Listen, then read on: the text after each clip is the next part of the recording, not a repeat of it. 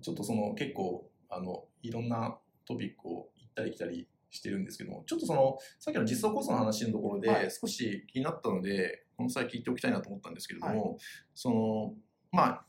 あのエコノミスデザインっていう会社自体は、はエンジニアはいないですよね。今日現在はいないないですよね。はい。そういった時にその、まあ、坂井先生の本とかにその、まあ、使用書を書くみたいなところも、はい。なんかその業務としてやってるってことが書かれていて、はい。そこはちょっとその、えーどうやってるのかなってすごい気になって、はい。まあ、要はそのエンジニアがいなくてエンジニアリングに関する専門知識がない状態の時に、はい。まあ、使用書とかを書くと、はい。まあ、その、えっと、そこをさらにこう設計としてちゃんとこう、あの実装可能な形にはい。まあ、書き直す、まあ、そこもやっぱりある意味トランスレーションが必要になってくるのかなと思うんですよね。でまあ栽培チームの場合は比較的その、まあ、エンジニアがまあ大量にいることもありますし、はい。割とその AI ラボっていうのがコンピュータサイエンスの専門家が多いところでもあるので、まあ、我々のようなその経済学はい。プロパーの人間がはい。書いたよくわからないこのはい。妄想のようなものをそのシステム的に実装するためのその掛けわ掛け渡しというか、まあ、そのはい。橋渡しのところをやっていただけるような人も結構いらっしゃるので、はい。なんとかなってはいるんですけどもそういった状態じゃない時にはい。どうやってるのかなっていうのはすごい、まあでも実際こううまく実装されてるのではい。そこはどうやってるのかってすごい気になるんですけど、今日で言うと先方側にもはい、何かしらやっぱりエンジニアはいるもしくは自分たちいなかったとしても外注してるっていうのは今日あるはずなので、はい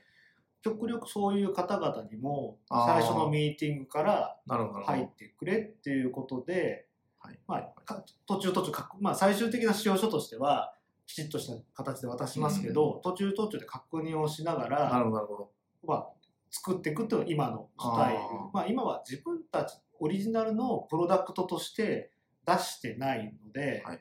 まあ、先方のエンジニアの方に参加してもらうっていう。なるほどなるほただ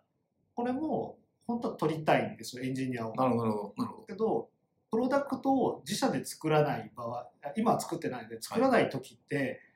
毎回毎回相手に合わせて、まあ、言語も違うかもしれないし、環境に合わせて毎回毎回ちょっと違うことをはい。してもらうっていうのは、まあ、投資対効果は合わないので、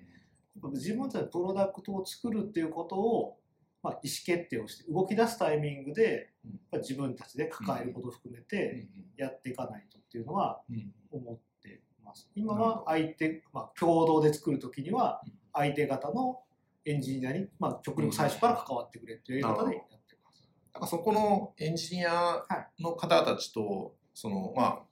経済研究者の方たちはい。の間は結構その差があると思うんですけど、はい。そこはうまくいくもんなんですかねコミュニケーションは。今のところなんとかうまくいってると思ってますけど、はいやっぱりまあコアなところは分かり合ったとしてもやっぱりもともとの出自が違う部分で、うんすぐにはやっぱり合わないっていうのはうん実際あります。なのうん。でもともと想定しているプロダクトの、まあ、プロジェクトの期間よりは大幅に伸びているものがあれば相手の理解度が高かったりすると思ったよりうん。早く進むっていうことうもん。実は今起こってます。なのでプロジェクトの期間は想定している期間が全然想定通りにならない案件だらけみたいな感じですかね。あのまあそれでもまあ作り切ってるってところは本当にすごいなというふうに。いやでもそれははい、出せてるやつがはできてるので、まあまあまあまあ出せてないのがバーバーあるので。いやそうですよね。はい。なんかそれで言うとそのなんでしょう。相談受けてから実際こう世の中に出るまでのはい。生存率というかその勝率というかなんかそのまあファネルで言うと、その 相談が何件例えば100件あって、うちその実際こうお金をもらえるフェーズに行くのが何件あってはい。みたいなことで言うとどうどうなんですかね？最初の頃は、はい。あの本を出してない頃は、はい本当に知ってる人の紹介か、はいそれの研究者に行った相談ではい案件化してたので、まあ34、まあ、50%いくかいかないかぐらいはあったまあそれはそもそも相談者少ないっていうのもあったんですけど、今は案件になってちゃんとマネタイズするまでって言ったら10%ないんじゃないですかね。ああ、なるほど、なるほど。その10%以外の90%のところっていうのは、そのもう一切そのお客さんに費用負担はなしみたいな感じなんですかね？えっと、案件によって、はい。判判断するために多少データの分析をしないといけないとかっていうことがあったら、ああ。まあじまあ、実費という方が正しいかどうかわからないけど多少コスト負担ははい。してくださいっていうのがありますし、はい。はい。でももっと前の段階で相談された段階でこっちから費用感を言ったらあ。多分金額感と彼らが持ってるコスト感のギャップが激しいと、うん。そこで結構流れてるやつも多いのでほど。それぞれもう基本的にもうお金は1時間のミーティングで、まあ、見積もりを出して流れたっていうのはもうお金はもらってないです、ね。なるほど。営業コストとして吸収してます。はいはいはい。そうですよね。なんかそこのまあ実際こうまあうまくいかなかった案件のコストをどうやって吸収するかは結構なんか悩みになりそうな気がするんですけど特にそのデータ分析とかってそのデータ分析を実際はい。ちゃんとやろうとすると、はい。まあ、それぞれ別々の企業のデータを、はい。まあそのまあ、理解して、はい。でフォーマットも違えば、い。なんかそのちょっとこうおかしなデータだったりとか、そういうところもまあこういろいろ質問してやり取りしながら、ようやくそのデータ分析に取り掛かれるのって多分、はい。そんなにこう簡単じゃないと思うんですよね。はい。そのなんか1週間でできるとかではあんまりなくて、はい。まあ、そもそもデータどうやって送りますかみたいな話から始まって、まあ1ヶ月とかではい。データ分析着手できたらまあいい方かなみたいな気がするんですけども、そうすると結構スピード感も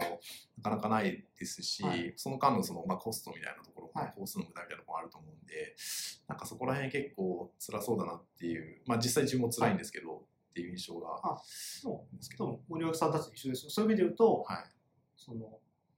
まあもう折り合わないやつははい。いかに早くああ、なるほど。潰すかっていうのもやっぱやらないといけないと思ってはい、るので、はい。費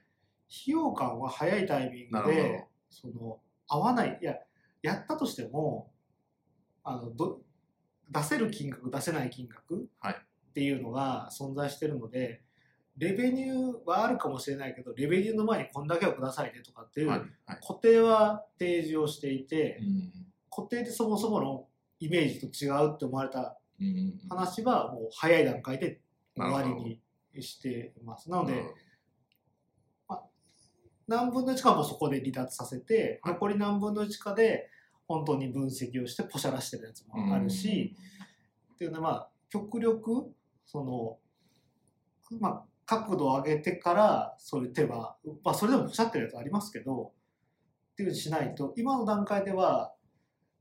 ちょっとリカバーできなくなるリスクはあるなっていううん。のは思ってなるほどなるほど。まあ、それができるぐらいやっぱりその元々の相談件数が多いというか、まあ、案件数も結構十分あってっていう、そこからピックできるっていう。もともとのはい相談の時とか、し紹介だったのでコスト感とかがはいブレてなかったりしたのが最初にあったっていうのも。良かったと思うんですよ。それがまあ多少うまくいき始めてるのもあったのでもううまくいかないのはこれぐらいのだろうっていうことで先になるほどちゃんとした形のデータ分析にはしてないですけど、はい多少もう切ることにしてそことのバランスでもう営業コストってど。はい。割り切れる。量以外はもう先にもう落とすものを落とすっていうなんかイメージとしてはあれですよね。なんかこう、銀座のこうちょっと高めのおはい寿司屋さんがあって、最初はその常連さんの知り合いだけをこう、はい入れてて、で、まあ一元さんでも OK にしたんだけども、まあある程度単価高めにして、はい高い人はもう帰ってもらうっていう感じにそもそも払えない人ははい来ないでほしいっていう。そういうイメージですかね。はいブティックっぽい感じですかね、なんとなくその。今現在ははそうやらないと、うん、そうですよね。ほんいやもうちょっと相談側の精度が高くなってくれば、はい、はい。多少もっと営業コストかけてでもはい回収できるだろうと思うんですけど、はい今本当にこれ全然間違った話になってますよねっていう会話がずれてますっていうのはすごい多いんですよ。そうですね。まあ、ここはあの会社と、まあ、これはサイバーさんとかと一緒に乗り越えていかないといけない課題かもしれないんですけど、うんやっぱりちゃんとできることできないことっていうのを、うんもう少し解像度が上がるようにしていかないと、うん相談があまりにも的外れなやつがうん本当多いかなっていう。なるほど、なるほど。そうなんですよね。だから多分おそらくピンポイントでこっちが、これはこの課題ならこれでいけるっていうふうに、こう、営業かけていく案件は、まあ割と成功確率が高いけれども、まあ、その向こうから来る案件っていうのは、はい。やっぱりこうかなり精度が低いことが多いっていうところで、はい。まあ、そこをいかにこうちゃんと網にこはいうすくっていいやつだけ取っていくっていうことが必要っていうことですよね。はい、ありがとうございます。ちょっとここで一個僕思ってるのがね、はい。はいデータはい分析してほしいって言われた時に、はいはいデータが結構溜まってるとみんな思ってたりするけど、はいあまりにもデータの溜め方が良くなくて、使えないケースってはい思ったより多くないですか、ああ、そうですね。うん、データ、そうですね。そうですね。それはそうかもしれないですね。まあ、ちょっと具体的にどうこうっていうのはあんまりあれですけども、そのデータって結局その、まあ、ユースケースに基づいてどういうふうにこう貯めなきゃいけないっていうのがあると思うんですけど、それなくその、とりあえず貯めてますみたいなデータっていうのは、結構難しいですよね。うん。そこが少しでも良くなったら、はい。案件の精度もすごい上がるなと思うんですけど、この食べ方だとそもそも食べ直しかよみたはい。い。な、はい。はい。こういう話だったら結構しびれるなと思って。そうですね。結構それはある気がしますね。割とそのデータ分析をすると一番最初に気づくことはなんかデータが変っていうはい。ことが多いので、はまあ、それを質問するとあなんか実はちょっとここいろいろ問題があってうまく取れてませんとか、はあとはそのやってたはずのことがやってなかったりとか、カラムに入ってるデータが実はそのカラムのものではなかったりとかって結構あって、まあ意図したものが取れてないこともありますしそもそもその意図がおかしいこともあるので、まあ、そこら辺はそうですね結構データのところは難しいですねどうしたらいいのかっていうところはありますよね。なんかあの結構違う話ですけど自治体さんと結構最近いろいろやらせていただくことが多くて、まあ、その実際こう実際のデータをまあ匿名確保していただいて見させていただくことが多いんですけども、あの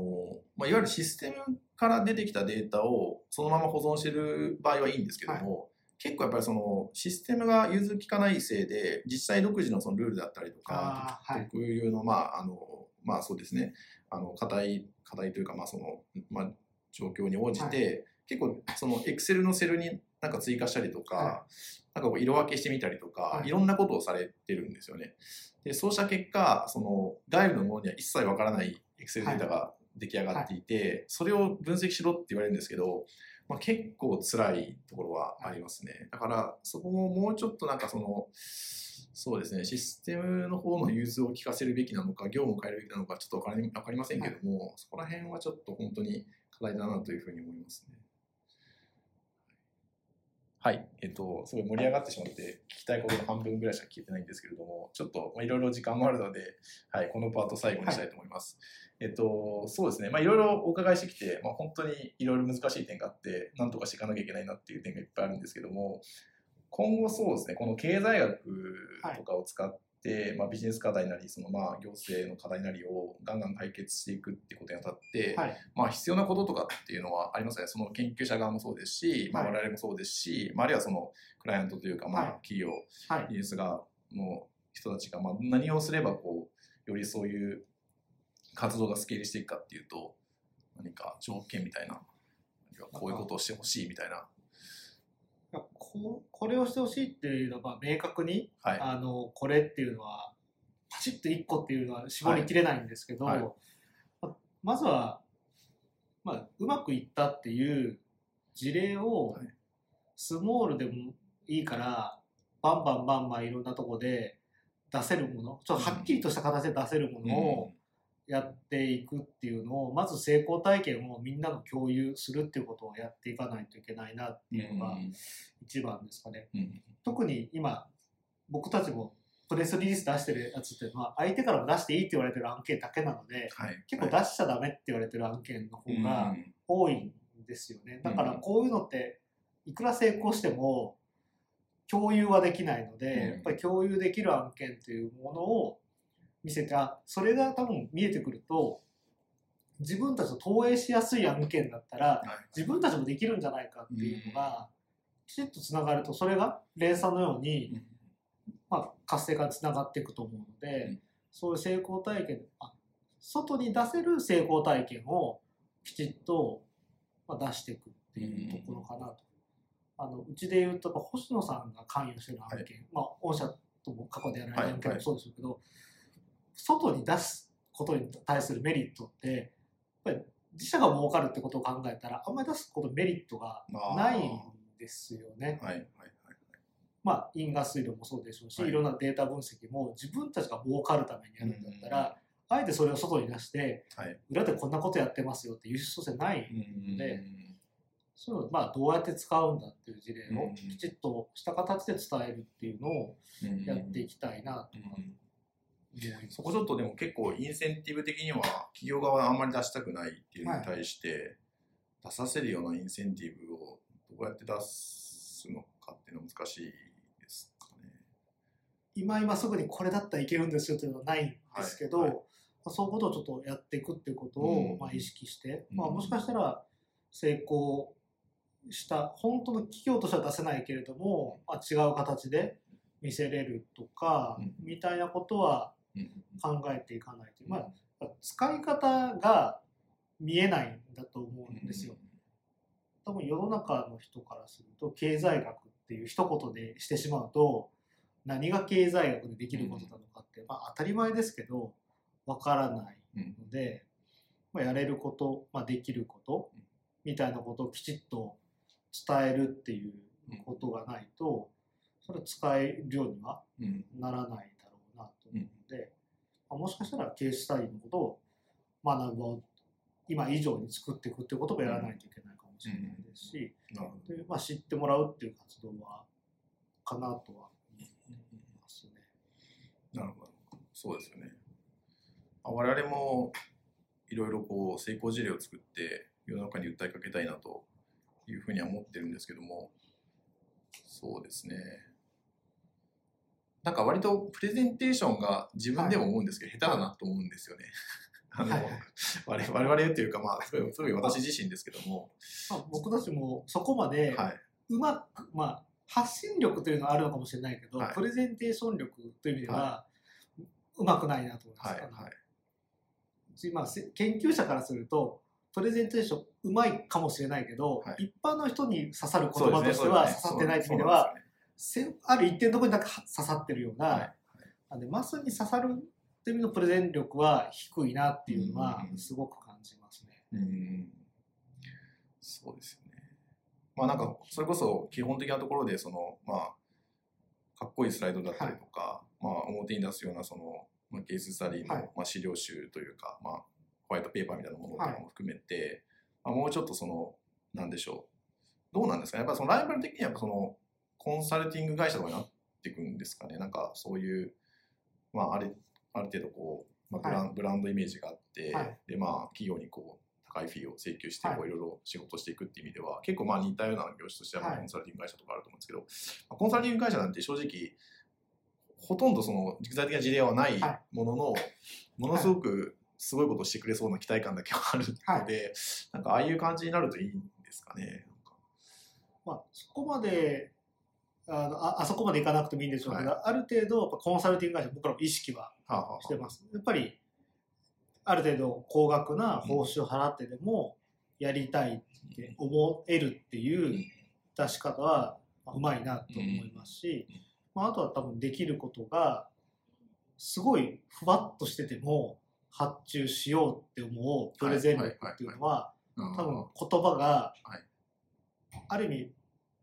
僕たちの発信してる言葉よりは万人受けしてるような言葉を使ってるんだろうなと。うんでも本当のプロから見たらこれ意味わかんねえけどなって思うこともあるのかもしれないですけど。でも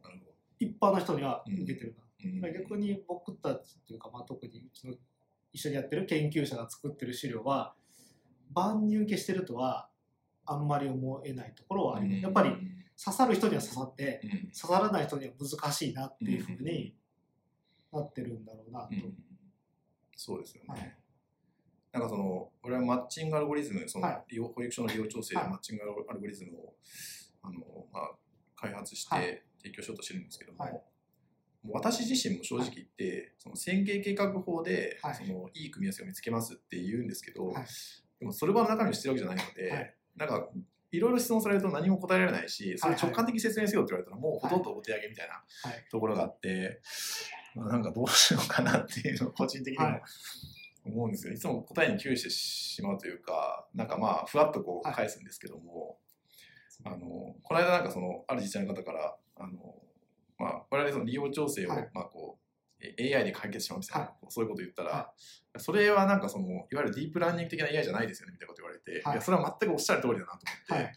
いや結構鋭いことを言われてでもなかなかそれもパッとは返せないというか、まあ、もちろんそれはもう AI いわゆる AI ではないし、まあ、AI の定義もよくわからないしってことで返したんですけどもいやなんか綺麗にこうスパッと回答できるその言葉ですよね、はい。それを見つけなきゃいけないなってはすごく、はい、日々痛感してますね。専門家にそれを答えてくださったさっきの多分、バッチングの研究者はまあ多分あの人だろうなと思いますけど、はいはい答えてもらうと、はいスパッと答えてくれるんですけど、はい言葉の意味がこれ一般の人に伝わってるかなっていうとそうですね難しいこんなにめっちゃ難しいんだけどって思うようなことありますよね。はい。そうですよね。なんか、うんそこが多分伝わるようにならないとそれはみんなよし使おうってはいはい。全員がなるってことはないんだろうなとは思うんで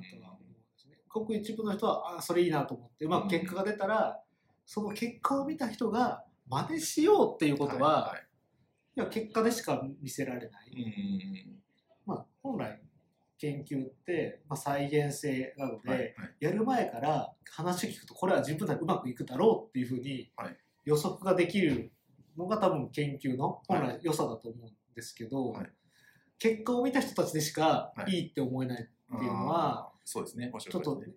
ネクストステップの課題としてはうんあるな。そうですね。でこういう場でそれはちょっとずついろんな形で知ってもらえるっていうのはやっぱりやっていかないといけないなっていう。んそうですね。そうですね。いや、おっしゃる通りで。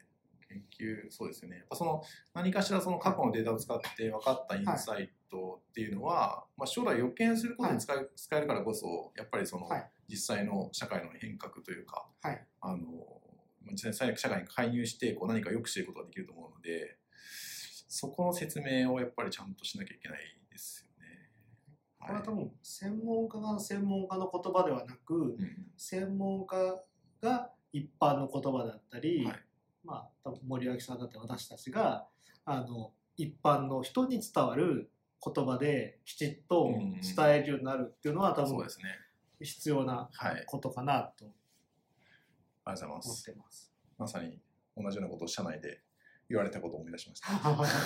そうなんですよ。僕もよく言われます。いや、いいのは分かるんだけど、ちょっとちゃんと分かる言葉にししてくれないとみたいなことを何回も言われてますね。